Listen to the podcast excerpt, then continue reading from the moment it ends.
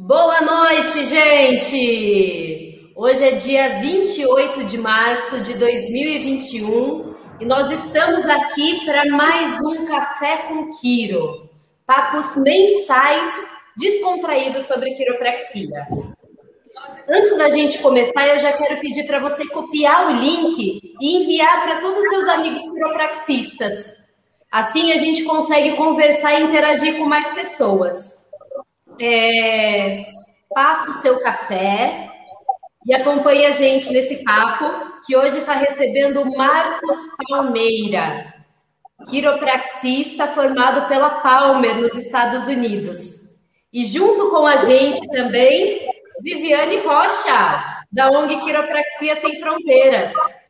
Vivi, a palavra está com você, minha amiga. Boa noite, pessoal. É um prazer estar aqui com vocês hoje. Marcos, gostaria de agradecer o seu convite. A gente fez o convite, ele não hesitou, já falou, vamos participar. Eu que agradeço. E a ideia, é, a ideia é a gente ter esse papo mesmo descontraído, falar sobre quiropraxia, principalmente para as pessoas que estão aí estudando, ingressando na profissão. Então, a gente vai ter esse papo mensal com quiropraxistas que já têm aí alguns anos de carreira e aprender um pouco com eles, com a experiência deles. Então, Marcos, gostaria que você se apresentasse, falasse um pouco sobre você, sobre como a quiropraxia surgiu na sua vida. É, boa noite a todos, é um prazer estar aqui conversando com vocês, batendo um papo. É, eu hoje tenho um consultório em Salvador, eu me divido entre dois consultórios e trabalho com um colega, Tom Sander. É, fiz minha formação lá no Palmer College é, entre 1997 e 2000. Né? Foi aquele curso é, expresso, são cinco, são dez semestres em três anos e um terço. Então, eu fazia três semestres por ano para poder acelerar a coisa. E Fui para os Estados Unidos, na verdade, em 95, para estudar marketing. Né? Eu, chegando lá, descobri logo que não era exatamente aquilo que eu queria. Marketing era outra coisa, não é o marketing que a gente conhece, era atuar no mercado de ações e não tinha nada a ver comigo, com o que eu tinha ido buscar. Mas era uma época em que eu trabalhava né, como jardineiro numa clínica de quiropraxia. Então, eu tinha contato com a profissão, eu tinha contato com o tratamento, eu via o que acontecia com as pessoas que entravam e saíam. Então, foi muito curioso, né? Eu, eu já vivia a quiropraxia, já era ajustado. E, e conversando com o quiropraxista, meu chefe, eu disse para ele que eu estava insatisfeito, que eu tinha ido lá fazer uma formação que não era bem aquilo. E ele fez: por que você não estuda quiropraxia? Eu nunca tinha pensado nisso, eu nunca sequer tinha pensado em atuar na área de saúde. Mas, assim, a, a formação e estudar na Palmer é muito caro. Eu estudava numa faculdade comunitária que tinha um valor bem mais em conta. Então, eles, não, mas você pode tentar conseguir uma bolsa. Eles têm uma bolsa de estudo para estudantes estrangeiros e tal, tal, tal. Escreva uma carta aqui para ver se a gente, eu envio para você, a gente vê se a gente consegue essa bolsa. E foi muito curioso porque eu, eu escrevi essa carta e enviei, e automaticamente, assim que o meu semestre acabou, eu já mudei minhas matérias todas para fazer a formação de pré-quiropraxia. Porque lá, para você fazer quiropraxia, assim como para fazer medicina, você tem que fazer dois anos de formação básica, em biologia, química, física. É, então, eu já mudei minhas matérias, já comecei a estudar aquilo, comecei a me apaixonar pelo corpo humano, é, pegando matérias de química, de biologia, e veio depois a resposta, que eu fui aceito, eu consegui essa bolsa, e Pouco tempo depois, eu estava me mudando para Devonport, Iowa, para estudar na Palmer. Foi uma experiência realmente incrível, onde eu vivi muita profissão. Eu morei na. Eu, logo no primeiro semestre, eu entrei para a fraternidade Delta Sigma Chi. Então, é, teve todo um processo de iniciação onde a gente aprende sobre a história da quiropraxia, aprende a valorizar a profissão, onde a gente passa por uma série de situações que vivencia o que os primeiros quiropraxistas vivenciaram, aquelas dificuldades todas que eles. É, os, os pioneiros que lutaram para estabelecer a profissão. Né? Então a gente vai ter uma. Fraternidade, Marcos? Como é? Conta aí que essa fraternidade aí eu fiquei super curiosa. É isso, essa fraternidade. Eu já tinha ouvido falar sobre. Essa fraternidade foi fundada em 1913 E, e, o objetivo dela, porque na época a profissão não estava fundamentada, não estava regulamentada, então precisava que se lutasse pela profissão na época, né? Ela precisava de uma organização de pessoas que defendessem, que se unissem, que fosse financeiramente, fosse com movimento, né? Porque havia um risco da profissão desaparecer, ela ser engolida é, como uma outra coisa, como medicina, por exemplo. Né? Havia o risco lá de a quiropraxia não acontecer. Então, a Delta Sigma Chi tem uma história de luta dentro disso. Muitos quiropraxistas que hoje a gente conhece como famosos são, são membros da fraternidade, né? É, Ed Gold, Fred Barge, é, Clay Thompson, o próprio BJ Palmer. Então, é, foi uma experiência fantástica. Eu morava dentro da mansão, né? a gente tem lá 15, 16 apartamentos, eu morava lá dentro. Então, você respira quiropraxia, você toma café, almoça e janta quiropraxia. Dentro da mansão tem uma sala com mesas de quiropraxia de todas as técnicas que você imaginar. Tem Nichess, tem Nuca, tem Thompson, tem Tago, enfim. então, foi uma experiência fantástica. Eu pude é, é, me formar dentro desse ambiente, né? Foi muito legal. E não só a parte técnica, como a parte filosófica, né? Aqueles papos que entravam pela madrugada e, cada um lia um livro e trazia uma ideia, uma opinião. E a gente recebia frequentemente, Red Gold semestralmente estava lá, né? e ele fazia questão de bater papo com a gente. É, esses profissionais todos é, passaram por lá para conversar com a gente. E eles faziam questão, né? Porque sabiam a importância do que a gente estava fazendo. É aquela ideia de manter a, a chama acesa. É, e é isso que a gente quer também com esses programas, viu? Ô, Pode. Marcos, me fala uma coisa. Então, você conseguiu a bolsa? Você estudou, você conseguiu bolsa 100% integral? Como foi esse processo de eu estudar consegui, lá?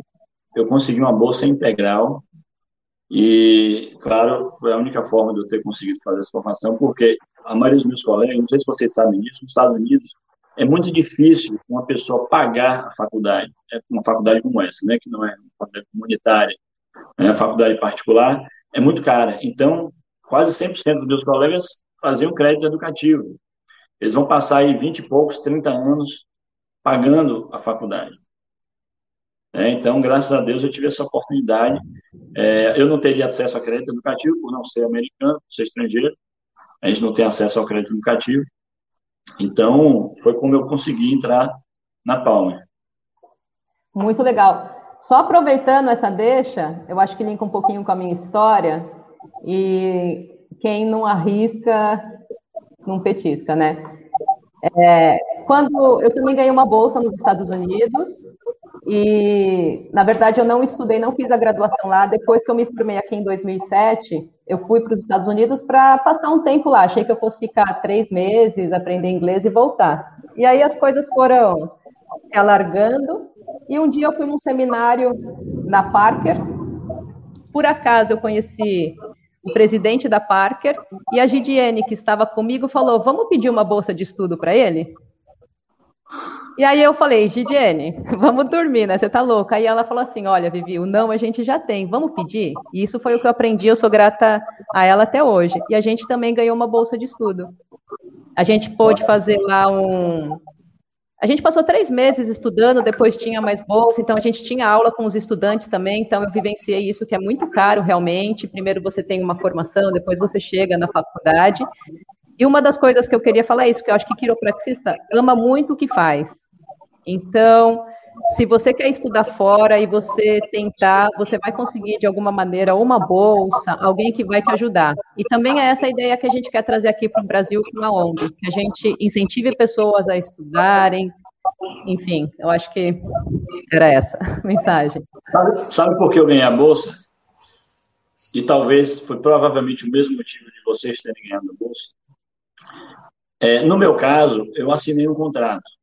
O contrato dizia o seguinte: Após você se formar, você deverá voltar ao seu país e exercer a profissão por pelo menos cinco anos. Então, qual é a ideia por trás disso? É espalhar a profissão, e mais do que a profissão, no caso da Palmer, né, a, a, a filosofia da Palmer, levar para outros países. Então, quando eu estou aqui batendo papo com vocês, e eu entendo que isso é uma missão minha, de ter sido professor de é, fazer palestras, de conversar com as pessoas, é, eu faço isso com muito prazer, é um pouco daquilo que eu fui formado para fazer, né? O objetivo deles era que eu fizesse exatamente isso que eu estou fazendo agora, que eu pudesse transformar a vida de outras pessoas, mas também falar da quiropraxia e, e motivar outras pessoas a se tornarem quiropraxistas também. Eu acho que justamente por essa coisa de querer deixar a quiropraxista vi, a quiropraxia viva e seguir adiante, tem muita generosidade entre um profissional e outro, e também dos, dos grandes quiropraxistas e grandes universidades estrangeiras com os brasileiros. Então, eu também fui super acolhida pelo pessoal da Liga de Massachusetts, dos Estados Unidos, justamente porque eu, eu, demonstrei interesse, eu queria saber sobre quiropraxia e eles estão dispostos a compartilhar com quem seja. Então, é, quem arrisca não petisca. Vamos Isso aproveitar essa generosidade de todos os quiropraxistas que estão aí. A gente está aqui compartilhando coisas, o Marcos está aqui falando para a gente, né? Não tenha dúvida. Inclusive, gente, se alguém tiver perguntas, já coloca aí nos comentários que a gente tenta responder ao vivo, tá? Interajam aí conosco. Podemos ir para a próxima pergunta, Marcos? Podemos. Então tá bom. É, eu queria saber, dentro da sua trajetória, o que, que mudou nos seus pensamentos, nos seus conhecimentos, nos seus paradigmas, do momento que você entrou na quiropraxia até o momento que você está hoje. Porque tem algumas coisas semelhantes na nossa história, que eu também tenho uma pós-graduação em dor, mas aqui na minha prática eu trabalho baseado em subluxação. É coerente isso? Uhum. Conta para mim, conta para gente como que foi essa, essa sua trajetória. Olha só, eu quando estudante de marketing, que eu era jardineiro nessa clínica do, do quiropraxista, ele fazia um trabalho é, totalmente baseado na subluxação e ele só ajustava com ativador. Eu nem sequer sabia que quiropraxia tinha ajustes manuais, para vocês terem uma ideia. Então ele fazia um ajuste com ativador, a sessão durava mais ou menos cinco minutos, às vezes menos, e é, é não tinha muito dessa coisa do acompanhamento da dor, de, de, de, de, focar em, Era muito focado no, no bem-estar, na saúde e manter o corpo com um bom funcionamento. Então, eu já desde o começo, antes de entrar na faculdade, já tinha um pouco dessa ideia. Aí depois veio a fraternidade, que é justamente a, a, a ideia da quiropraxia pura, né, que eles chamam de straight chiropractic, e, e, eu fui formado nessa mentalidade, né, nessa ideia de que, mais uma vez, a quiropraxia, a quiropraxia existe para tratar, corrigir subluxações vertebrais, e com isso a gente consegue manter o corpo no estado de funcionamento ideal ou mais ideal possível, né? E aí a gente estuda os princípios da quiropraxia, a gente é, aprofunda um pouco na história, entende como foi que surgiu. É, se a gente for ver um pouco da história e pensar no que B.J. Palmer fez, ele conseguiu coisas fantásticas e grandiosas e a gente deve a, a, a quiropraxia estar tá viva hoje e espalhada pelo mundo a ele. Eu acredito que a, a forma como ele levou a sério o valor que ele deu à quiropraxia. Né? Para vocês terem ideia, a, a BJ Clinic, como era chamada a clínica lá da Palmer, era referência, assim como a Mayo Clinic. As pessoas nos Estados Unidos que adoeciam pensavam se teriam que decidir se iam para a Mayo Clinic ou se iam para a BJ Clinic. Né? Nós tínhamos o, o, o primeiro aparelho de radiografia no Ocidente, certo? Não é coisa pouca. Tínhamos uma série de recursos tecnológicos para a época que ninguém tinha. Então, ele levou a sério, mas de uma forma onde ele enxergava a quiropraxia como um tratamento de saúde, não como um tratamento de dor. Né? Ele entendia que a gente podia tratar a saúde do corpo através da remoção das subluxações. Então, esse tipo de visão, e, e não só você falar sobre isso, mas você agir dessa forma, atuar em cima disso, né? Aquilo era, aquilo era uma verdade absoluta para ele, né? Então, isso fez com que as pessoas doentes, doentes de qualquer coisa, né? não eram doentes com dor nas costas, eram doentes de qualquer coisa, optassem por buscar a quiropraxia como tratamento. Né? E se a gente hoje tem uma profissão bem difundida e bem é, espalhada pelo mundo, é porque muita gente se curou, muita gente foi beneficiada por conta do tratamento que foi feito. Né? Então, é, é, você perguntou sobre o que mudou para mim. É, eu, às vezes, fico um pouco triste, porque lá nos Estados Unidos, por conta da história, e somente por conta da história, é, surgiu essa, essa divisão de quiropraxistas straights e quiropraxistas mixers, né? É, essa história não chegou para a gente, né? A gente não viveu as dificuldades que eles viveram. Nós temos outras dificuldades, é verdade. Mas a gente não precisava ter importado essa divisão, né? Eu hoje, e aí respondendo sua pergunta, eu hoje entendo que não dá para você pensar de uma forma onde você atua com recursos que não sejam recursos quiropráticos, tá? Não é possível você usar um TENS, aplicar um ultrassom, é, ou fazer agulha de acupuntura no meio de uma sessão de quiropraxia. Eu acho que para o que a gente faz aqui não é interessante. A gente está até hoje sem conseguir regulamentar a profissão. Então, é muito importante que a gente consiga seguir um caminho que seja o nosso caminho. Né? É, eu estava lendo um livro que fala do, do cidadão que desenvolveu o creme dental, numa época que ninguém sabia nem o que era ou quais cuidados deveríamos ter com os dentes, certo? O que foi que ele fez? Ele não queria vender creme dental para pessoas que tinham dente podre, dor de dente. Não. O que ele queria era criar um hábito. Olha só a mentalidade do, da pessoa que tem visão. Ele queria criar um hábito onde as pessoas usassem o creme dental todos os dias.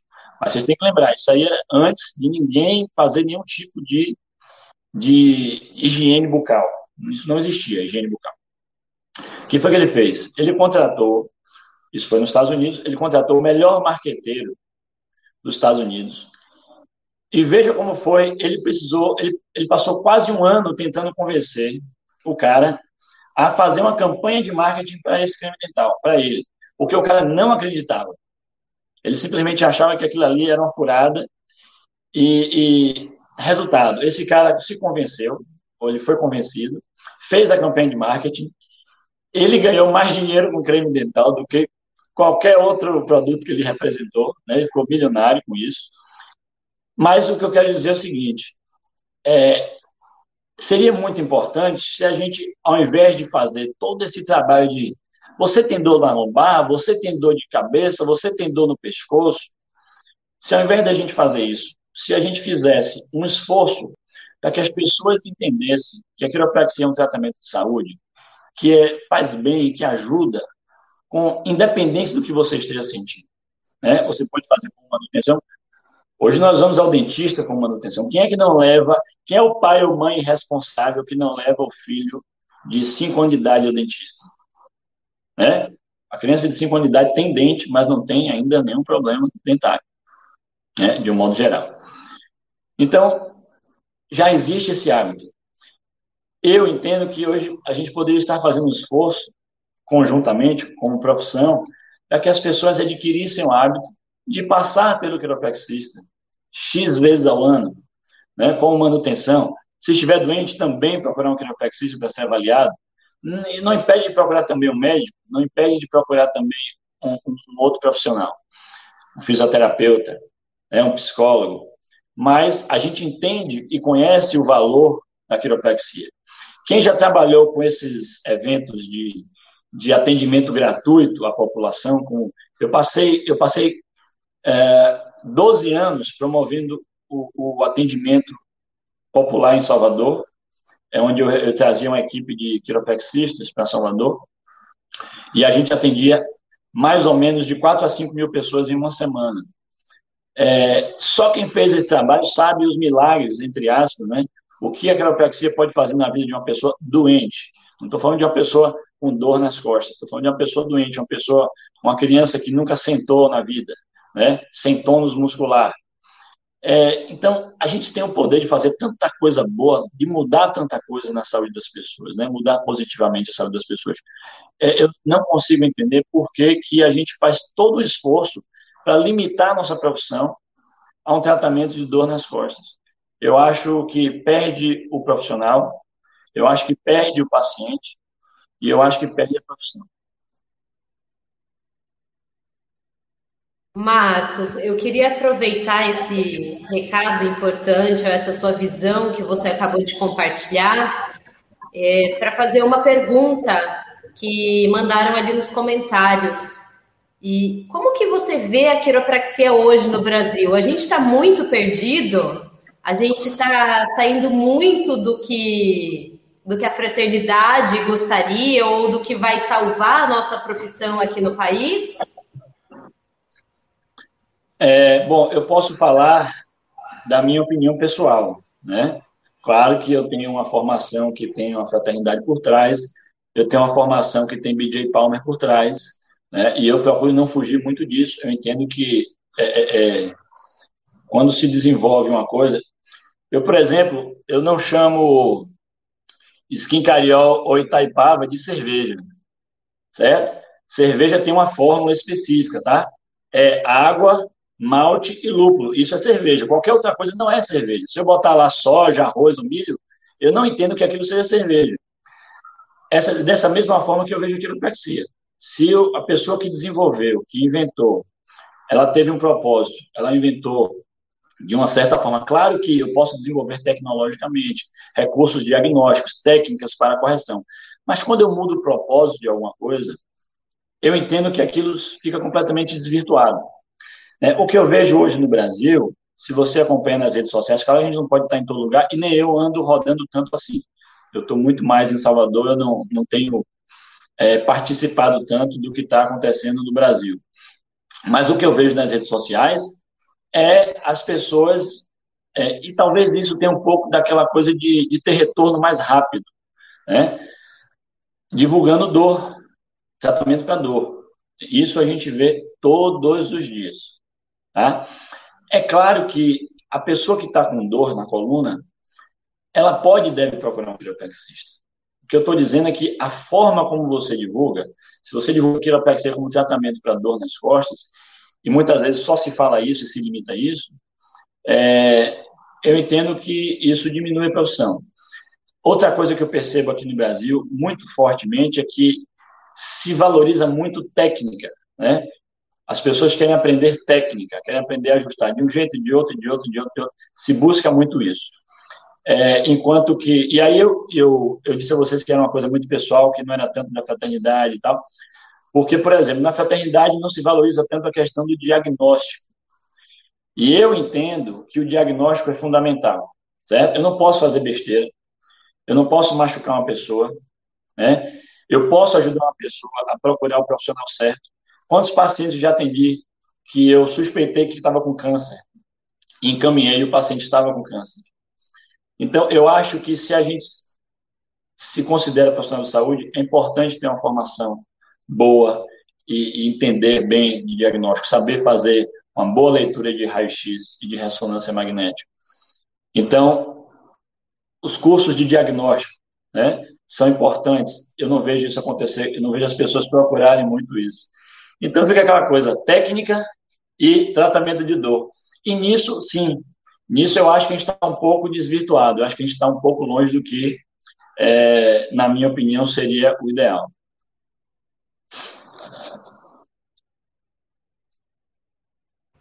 E a outra pergunta que eu quero fazer para você, Marcos, é como levar os princípios da quiropraxia e continuar com a nossa visão de subluxação, mesmo trabalhando numa equipe multidisciplinar.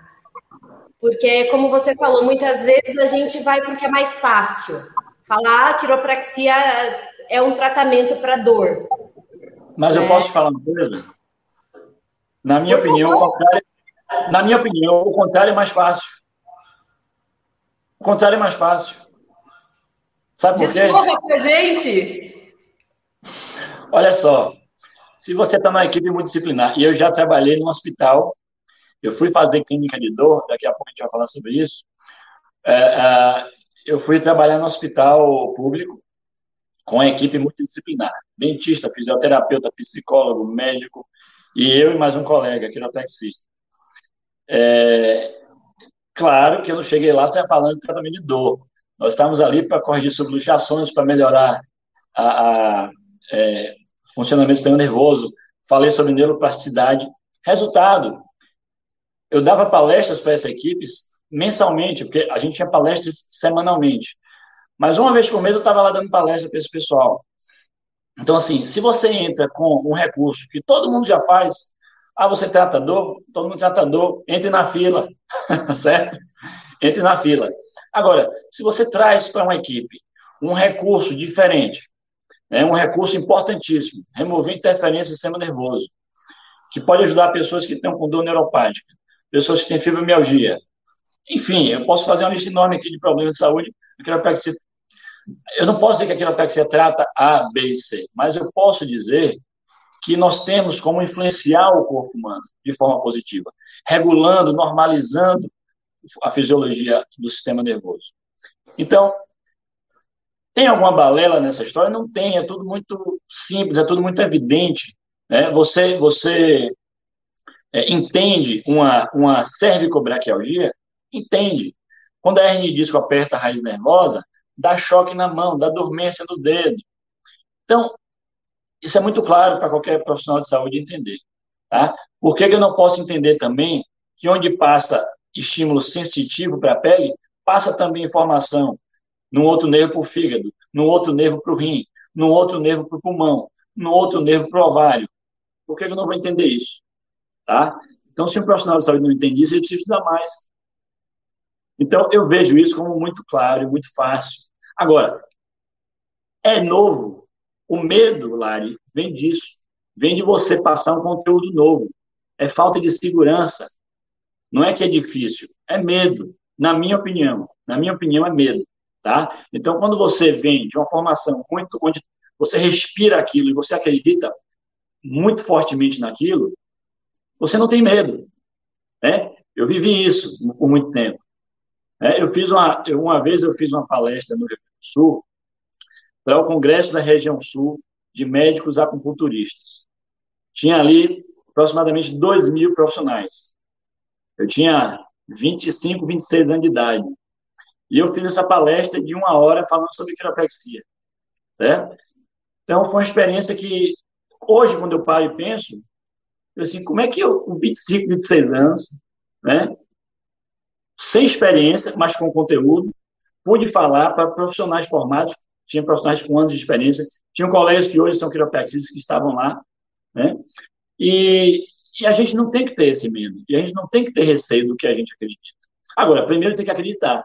E tem muita gente que talvez aqui no Brasil, voltando para a sua pergunta anterior, talvez a nossa formação aqui no Brasil deixe um pouco a desejar a parte da filosofia. Eu, eu entendo que muita gente, quando ouve a palavra, a, a, as palavras filosofia da quiropraxia, acha que é algo pouco importante. Acha que é algo muito subjetivo que não, não vai mudar muita coisa. Eu digo, a filosofia da quiropraxia é a essência. Você começa com ela e depois você vai embora. Você tem que ter a filosofia, a ciência e a arte. É isso? Então, é, é, é, é como se eu não tivesse fazer qualquer coisa sem ter a base, você termina ficando um pouco capenga, né? um pouco aleijado. Eu gostei muito do que você disse, eu concordo, porque foi uma coisa que eu vivenciei também. Eu lembro que quando eu entrei na pós-graduação do Einstein, primeiro que eu arranjei uma brigazinha para entrar lá, né? Porque eles não queriam aceitar o meu título de bacharel de quiropraxia. Mas conforme eu fui participando das aulas, é, os professores e a coordenação disseram o quanto agregou ter uma quiropraxista na equipe. E nós éramos assim, a turma foi dividida em três, né? Em três grupos, A, B e eu, por ser a única quiropraxista, participava dos três grupos. porque eu tinha uma visão única e consegui passar a, a mensagem do sistema nervoso sem irritação, né? E isso me abriu muitas portas, mas é por ter segurança, por saber o que difere a minha profissão das outras profissões, por acreditar no que eu faço e por amar o que eu faço. E realmente, quando você fala que falta filosofia, falta diagnóstico, é verdade. Eu posso não atuar numa doença, mas eu tenho que saber que aquela pessoa tem aquela doença, o que eu não posso fazer e quais riscos essa pessoa tem se eu fizer um procedimento errado por conta da história dela, né?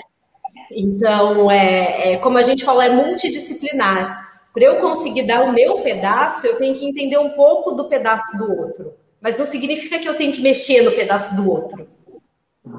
Verdade. E tem uma coisa também. Rapidinho, ela falou, ela falou, Lari falou da, da, de que ela entende que a profissão dela é diferente das outras. E aí me veio um pensamento, né? É, algumas pessoas tratam a quiropraxia como terapia alternativa. E eu queria falar um pouquinho sobre isso rapidamente. Porque você é alternativo quando você realiza um procedimento com um propósito que é diferente de outro profissional que realiza outro procedimento para o mesmo propósito. Então, se eu considerar quiropraxia como tratamento para dor nas costas, eu sou sim um terapeuta alternativo. Né? Eu, eu trato dor de uma forma diferente. Agora, se eu entendo a quiropraxia uh, de modo onde eu faço diagnóstico, eu consigo detectar e corrigir subluxações vertebrais, ninguém mais faz isso. Então, eu não sou alternativo, eu sou complementar. Né? E a gente tem que ter esse, esse entendimento de, de que a quiropraxia ela traz um complemento importante. O, o, paciente pode estar precisando de dois, três, quatro tratamentos, mas a quiropraxia pode fazer parte desse, desse processo de cura do paciente. É, é, o que com todo esse papo que eu percebi assim, a gente tem medo às vezes, né, de falar ou de comentar de mudanças que a gente vê no consultório que não são músculo-esqueléticas, porque a gente não tem pesquisa para sustentar isso. Só que a gente só vai ter pesquisa para sustentar isso que a gente já vê na prática se a gente começar a pesquisar isso e não continuar pesquisando se é eficaz para dor músculo esquelética ou não.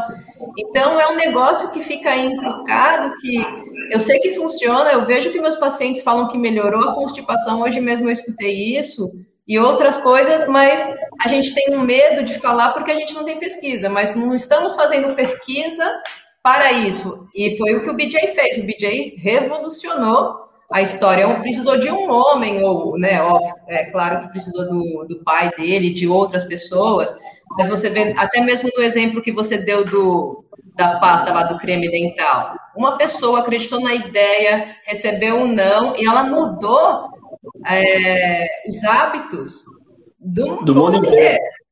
Do mundo inteiro. E você sabe a coisa mais louca que eu escutei esses dias? Você sabe o que mais machuca a nossa gengiva? escovar os dentes. É. Porque, enfim, não é por causa da pasta, mas é por causa. Então, assim, olha, olha que loucura o que a gente né, pode fazer. É... Lari, você tem mais alguma pergunta?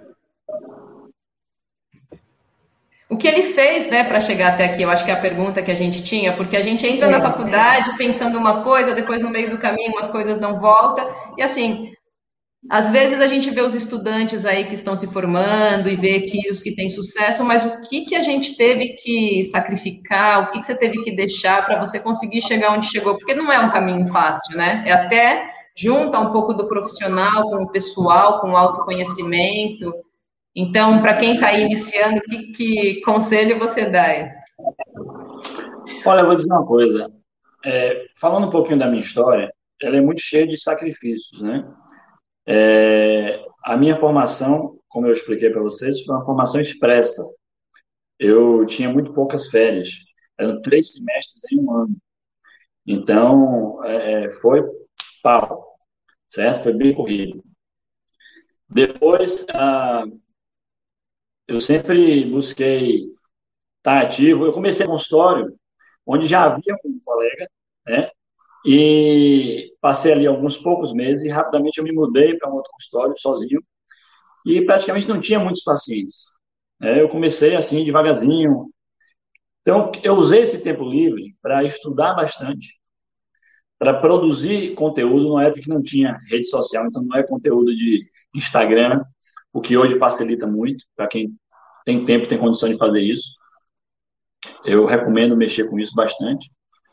É, e uma coisa que eu fiz foi sempre buscar dar palestras. Eu entendia que não adiantava eu fazer uma propaganda tipo um outdoor, um anúncio numa revista, porque não comunicava tanto para uma coisa que é nova, certo? Se você bota lá Marcos Palmeira advogado, Marcos Palmeira advogado criminal, certo? Todo mundo já conhece, todo mundo já sabe.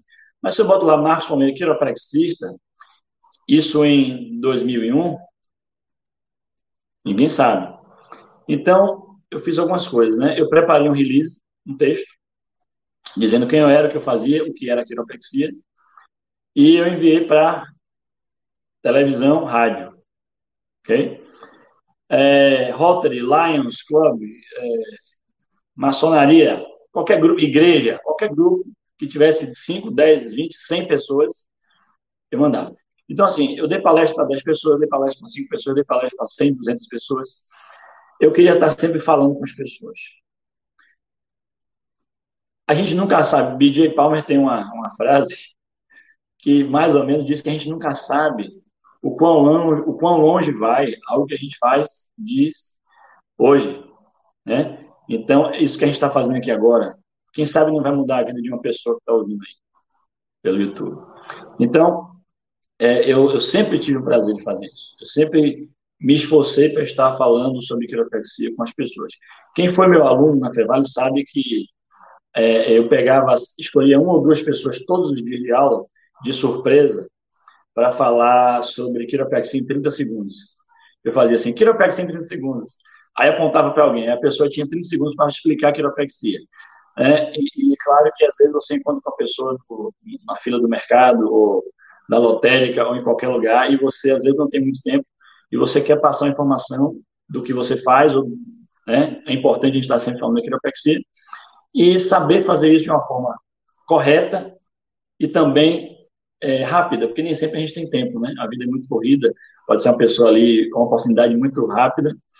Então, saber comunicar, saber falar da quiropraxia e buscar oportunidades para falar com as pessoas sobre quiropraxia é muito importante. Né? Teve um tempo também que eu comprei uma tenda, uma tendazinha que vende no mercado, 3 metros por 3 metros, e eu acordava às 5 horas da manhã e montava essa tenda num, numa praia em Salvador, é, um, é uma, uma área gramada, onde as pessoas faziam caminhada. É um lugar, um dos lugares em Salvador onde as pessoas fazem caminhada de manhã cedo. E aí eu mandei fazer uma faixa Quiropraxia, avaliação gratuita. Isso foi no meu primeiro ano em Salvador. É, tinha tempo, tinha poucos pacientes. E eu me lembro muito bem que teve uma pessoa que parou. Eu fiz a avaliação, expliquei, conversei com ela.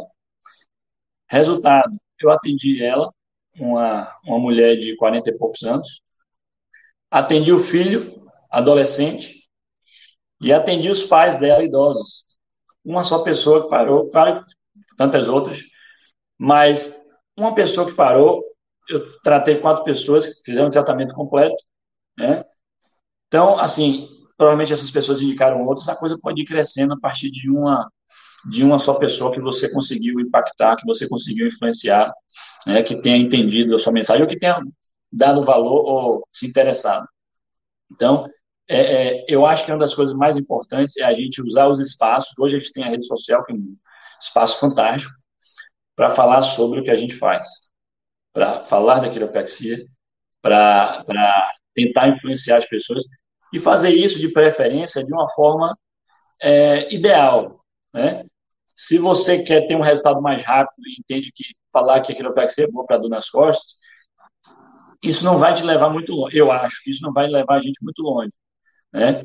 Essa pessoa que que eu usei como exemplo, que eu atendi e que levou o filho e os pais, se ela tivesse entendido que quiropraxia era para dor nas costas, nem ela teria ido. Muito menos o filho adolescente, que não tinha dor nenhuma.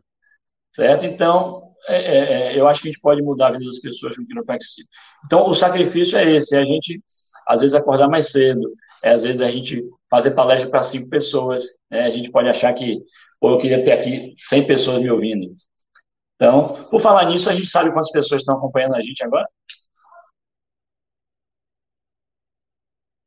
Espera aí que eu já vou descobrir, só um minuto. É, eu achei muito legal, enquanto a Vivi descobre, é, eu achei muito legal isso que você falou. Se a gente não, não se comunicar, não der a cara, não expressar, as pessoas não vão saber o que a gente faz. E eu tenho certeza absoluta que tem muita gente procurando o que a gente tem a oferecer. Muita gente. E agora, com essa história de pandemia, quantas pessoas estão começando a se conscientizar sobre a importância de cuidar da saúde, sobre prevenção, sobre o impacto do bem-estar e da qualidade de vida antes da doença aparecer. Né? Então, muitas vezes eu até olho esse momento de pandemia como um belo momento para a quiropraxia expandir e crescer. É verdade, com certeza. 12 pessoas. Ô, Marcos, isso é, é 12. Você quer falar para gente em 30 segundos o que é quiropraxia para você? Bora. Vamos lá. Pode ir? Pode. A quiropraxia é um tratamento de saúde que lida com a correção de vértebras, que são os ossos da coluna, com o objetivo de remover interferências dos nervos. Esses ossos, quando desalinham, podem comprimir e irritar os nervos e, como consequência, atrapalha a comunicação do cérebro com os órgãos. Muitas vezes o órgão adoece ou o órgão não funciona como deveria por conta da interferência do nervo. A gente pode até achar que o órgão está doente, mas não está. É uma falta de comunicação, ou seja, o estímulo que deveria chegar ao órgão não chega de forma correta. Então, a performance desse órgão não é correta. O Acabou o tempo! É isso aí. Acabou o tempo. É isso aí. mais arrisca, gente? Escreve aí nos comentários como que vocês definiriam a quiropraxia em 30 segundos. Muito bom. e aí, Lari, tem mais alguma pergunta? Ou a gente pode ir para a última pergunta? Por mim, eu acho que a gente pode ir para a última, porque eu acho que a gente consegue desenrolar bastante ela ainda, viu, Vivi? Beleza. Então vamos lá, gente. Ó, Marcos, o que você gostaria de deixar como legado na sua profissão e para esses novos estudantes e quiropraxistas que estão surgindo? Qual que é a sua palavra, assim, não pode perder isso, porque se a gente perder isso, realmente a gente vai se perder, voltando aí no papo que a gente está tendo. O que, que você diria para essas pessoas? Vai fazer pesquisa e ver por que, que as pessoas estão melhorando de outras coisas, ou então, mesmo sem ter pesquisa, continuem falando, ou vai estudar filosofia, vai atrás de uma fraternidade, vai atrás de alguma coisa que te dê apoio? Eu acho que o mais importante é a gente se apoiar uns aos outros, né? É, eu tenho certeza que tem pessoas aí, eu conheço alguns colégios que são muito mais voltados para a pesquisa do que eu. Eu estou muito mais ligado à educação e ao serviço, né? ao atendimento, ao contato com as pessoas. Eu tenho pouquíssima experiência com, com pesquisa, até porque nos Estados Unidos a gente não tem isso na faculdade. Aqui no Brasil a gente até tem bastante. Mas o que eu, o que eu, por exemplo, na Fevale, quando eu era professor lá, nós fundamos a ABEC, que era a Associação Brasileira de Estudantes de Quiropraxia, onde a gente criou um movimento muito legal, conseguiu ter, inclusive, dinheiro que a gente tinha condição de trazer. Eu era, eu era coordenador, não era estudante, eu era professor, mas eu coordenava o grupo, né? E a gente conseguia trazer quem a gente quisesse para palestrar, para dar curso, que a gente tinha condições para isso, tinha dinheiro para isso. É, então, assim, se a gente se organizar, se a gente tiver união, essa ONG de vocês, que eu, que eu não conhecia e achei fantástico, fantástica a ideia de vocês, é dessa forma que a gente vai chegar lá, né? Oferecendo informação, é, apoiando uns aos outros, é, promovendo palestras, promovendo cursos, né? É, eu acho que a gente tem que promover aquilo que a gente acredita. É claro que talvez tenha gente aí que acredite que a quiropraxia deve ser tratamento de nas costas, que deve ser, e vai promover formação em cima disso, vai promover cursos e palestras em cima disso. Mas, da, da, quem acredita da outra forma, da mesma forma, deve é, é, estimular esse conhecimento, estimular que, que a gente possa crescer essa ideia. Né? Então, o legado que eu gostaria de deixar é, é exatamente esse, que a gente possa fazer a quiropraxia crescer cada vez mais e não diminuir. Eu acho que a quiropraxia vem diminuindo, tá? Ela pode estar aumentando em números, mas ela diminui em atuação. Isso a gente não pode deixar acontecer. Precisamos é, é, é buscar tratar as pessoas independente do que elas estejam sentindo. Precisamos criar o hábito das pessoas buscarem a quiropraxia como hoje buscam o dentista, por exemplo, né? Ninguém, ninguém, ninguém espera ter dor de dente para buscar um tratamento odontológico. Você faz isso com manutenção, você vai fazer a limpeza, você vai fazer a correção, você vai fazer a restauração, você vai fazer o alinhamento, tá? Então, isso virou um hábito, minha gente. Demorou alguns anos? Não tenha dúvida que demorou alguns anos, né? É, talvez esses profissionais, quando surgiram, não tinham muita credibilidade, não. É, abre a boca aí, aí vinha com um cara de ferragem, que ninguém sabia se estava limpo, se não estava limpo, se estava esterilizado, se não estava esterilizado. E a coisa foi crescendo, foi se profissionalizando, foi se organizando, foi sistematizando. E hoje existe um hábito de se buscar um profissional regularmente, independente de queixa, de dor, de sintoma. Eu entendo, eu enxergo a quiropraxia como isto como uma, um tratamento de saúde não um tratamento de doença. Tá? É, é, eu acho que essa é, é, é, a minha principal mensagem. Que a gente não precisa e não deve restringir ou limitar quem é o público da quiropraxia. Muito bom. Ô Marcos, aproveitando então, deixa uma dica para as pessoas, para começarem a mudar a, o mindset deles para mudarem os paradigmas dele já amanhã. Eu sei que a gente não recebe no, nas nossas clínicas e consultórios pessoas assim, eu vim aqui para corrigir minhas subluxações vertebrais. A gente recebe as pessoas, eu estou com dor, eu estou com um problema. Como que você faz? E como você aprendeu, né, em todos esses anos, de conseguir tirar a pessoa eu vou colocar fogo no parquinho aqui. Porque hoje em dia eu já recebo gente falando, eu vim aqui corrigir a minha subluxação vertebral. É, porque mas você levou mãe, porque meu pai se sente melhor, porque o mas filho você... da minha amiga parou de tomar remédio. É. Então, levou... é, é uma construção, é, mas se a gente começar a usar isso agora, lá na frente alguém vai falar. Exatamente. É a educação. Mas que dica assim que ele daria rapidamente? Recebi uma pessoa com dor. Como que eu posso tirar essa pessoa do modo dor? Ela estando com dor, a gente sabendo que o foco dela é aquilo, eu quero resolver aquilo, minha vida é corrida, eu não posso gastar esse dinheiro. Como que ele faz para mudar isso para isso daqui. Vamos cuidar da sua saúde, o seu corpo é o que você precisa. Como que você consegue fazer isso? Porque a gente sabe que é difícil. Muitas vezes a gente escuta 30 vezes por dia, tô com dor, tô com dor, no final do dia, ou até você mesmo tá com dor, você fala, putz, já desisti disso, entendeu? Pode falar. Ouvi, é, eu tenho a alegria e o orgulho de dizer que eu tenho uma paciente que está comigo há 20 anos. Vai fazer 20 anos agora, esse ano. Certo? É, é, eu tenho paciente comigo há 10 anos, há 9 anos, há 12 anos. É, essas pessoas não estão sentindo dor. Elas já sentiram alguma vez. Mas sim, é preciso, e, e, a gente tem que entender o seguinte: você não, um vendedor não vende o que tem para todo mundo. Vende apenas para aqueles que querem comprar.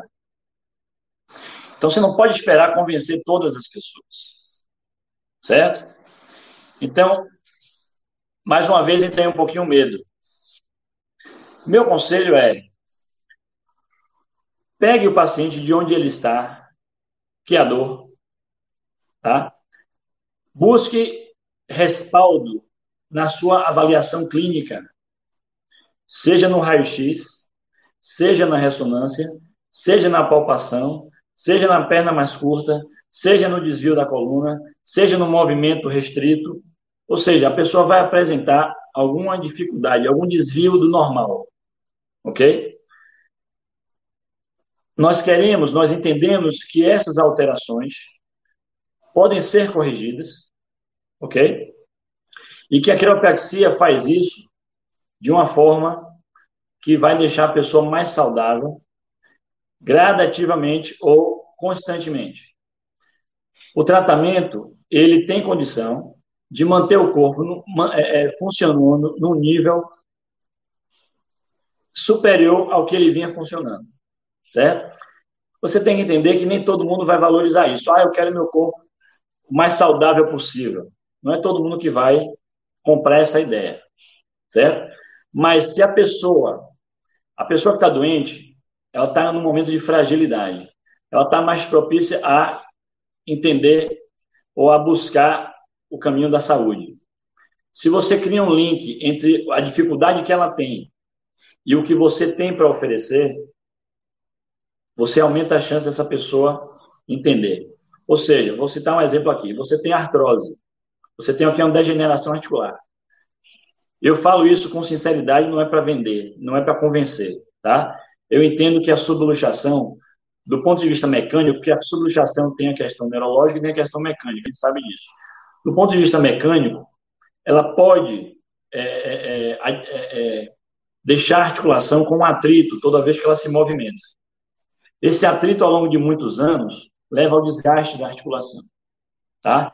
Então, dizer, olha, não só a gente poderia ter feito essa correção anos atrás e evitado esse problema, como a gente pode fazer essa intervenção hoje, evitar que esse problema aumente, tá? Então, você já abordou um problema que essa pessoa tem. Mas mais do que isso, você sabia, e aí você entra com a história, você sabia que esse nervo aqui pode não estar passando a informação correta para um órgão, e aí você pode desenvolver uma série de dificuldades, uma série de problemas. Ou seja, se eu só entrar com o meu discurso, Vi, de subluxação e de sistema nervoso, sem trazer para a realidade da pessoa que está ali, ela, ela não, pode não dar tanto valor. Sim, mas eu vim aqui por causa do meu pescoço. Então, se você traz ela de onde ela está, você aborda, você entende, você mostra que você tem condição de atuar ali, ela já se sente mais segura. Opa, você valorizou a queixa dela. E aí você traz ela pelo seu caminho, você traz ela para esse para essa sua realidade e traz ela para uma nova informação, um novo conteúdo, ela tem bastante chance de, de seguir esse caminho com você. E se ela continuar insistindo na dor, o que, que você faz? Você tenta mais um pouco ou você fala, vai procurar outra coisa? Não, jamais. Eu digo aos meus pacientes que meu consultório é igual a McDonald's. Se você quiser sem picles, é sem picles. Entendeu? Eu eu eu tô ali para servir. Se ela quiser ir lá só quando a coluna doer, eu vou atender. Mas ela vai ouvir meu discurso toda vez. Se ela me achar chato, ela procure outra pessoa. Olha, eu já tive pacientes desse jeito. Foram buscar tratamento com dor, ficaram sem dor, foram embora. A dor voltou, o paciente voltou, ficou sem dor, foi embora. Na terceira vez, não foi mais embora. Porque o paciente percebe o seguinte: você tentou oferecer saúde, ele não quis, ele quis alívio, tá? Mas ele entende que quando ele toma um remédio, ou quando ele faz uma ou duas sessões, ele fica bom. Só que o problema, não tendo sido resolvido, vai piorar. Então o remédio já não faz mais efeito, e uma ou duas sessões também não. Ele vai precisar agora de dez sessões e remédio mais forte ou outros, muito mais remédio. Ou seja, ele entende que o foco não deve estar no tratamento do problema. O foco deve estar em evitar o problema. Senão chega uma hora que esse problema fica muito grande para ser tratado. Então, às vezes, você tem que vender saúde desse jeito, na dor. Não é todo mundo que está preparado. E também não é todo mundo que vai entender de primeira, né? Às vezes a gente tem que perceber que a gente levou tanto tempo para entender né, essa diferença, que a gente tem que ter uma compaixão, educar, repetir, até aquela pessoa entender. E talvez leve duas, três, quatro vezes até ela ficar com você para sempre, né? Tem que repetir, né? Não pode perder o foco mesmo com tanto caos, tanto ruído, né? Um dia cai a ficha, né? Isso não é um problema profissional também, né? Ou não. O seu nível de consciência, cada um está no seu trajeto de vida. Cabe a nós, como profissionais, fazer o que o Marcos falou. Fazer uma, fazer duas, repetir, fazer o mesmo discurso, até o momento que a pessoa consegue entender o que a gente está falando.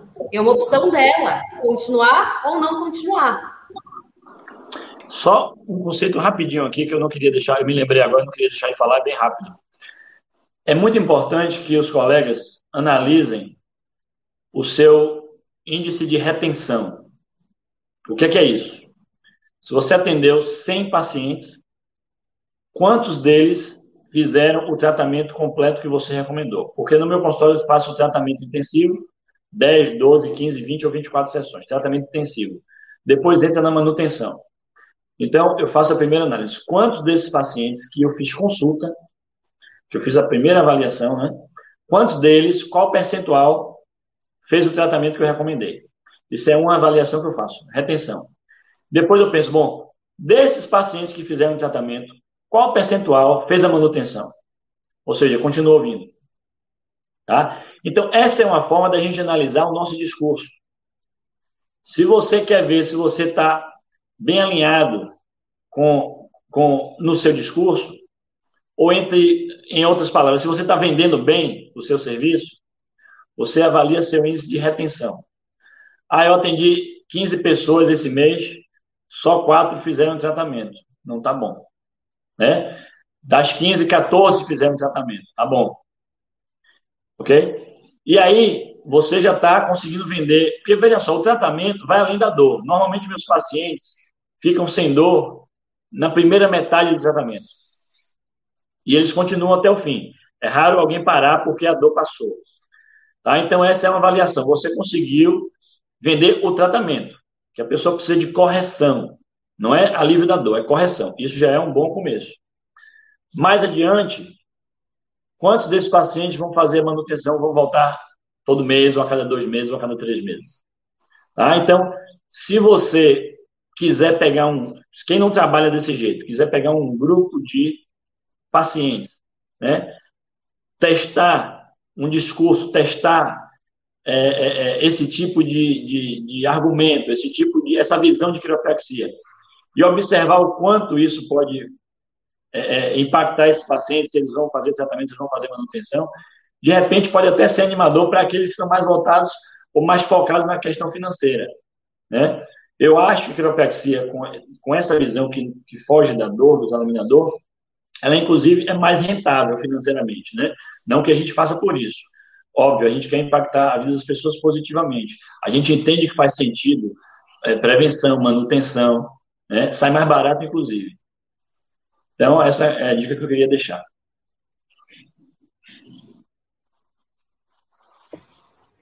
Muito bom, Marcos.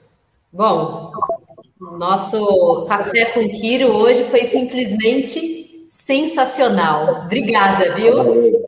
É, quero agradecer também todo mundo que esteve presente. A gente tem aqui uma estudante que mandou mensagem, quero mandar um beijo para ela. Cia Esporte Lazer. Bem-vinda, Quiropraxia.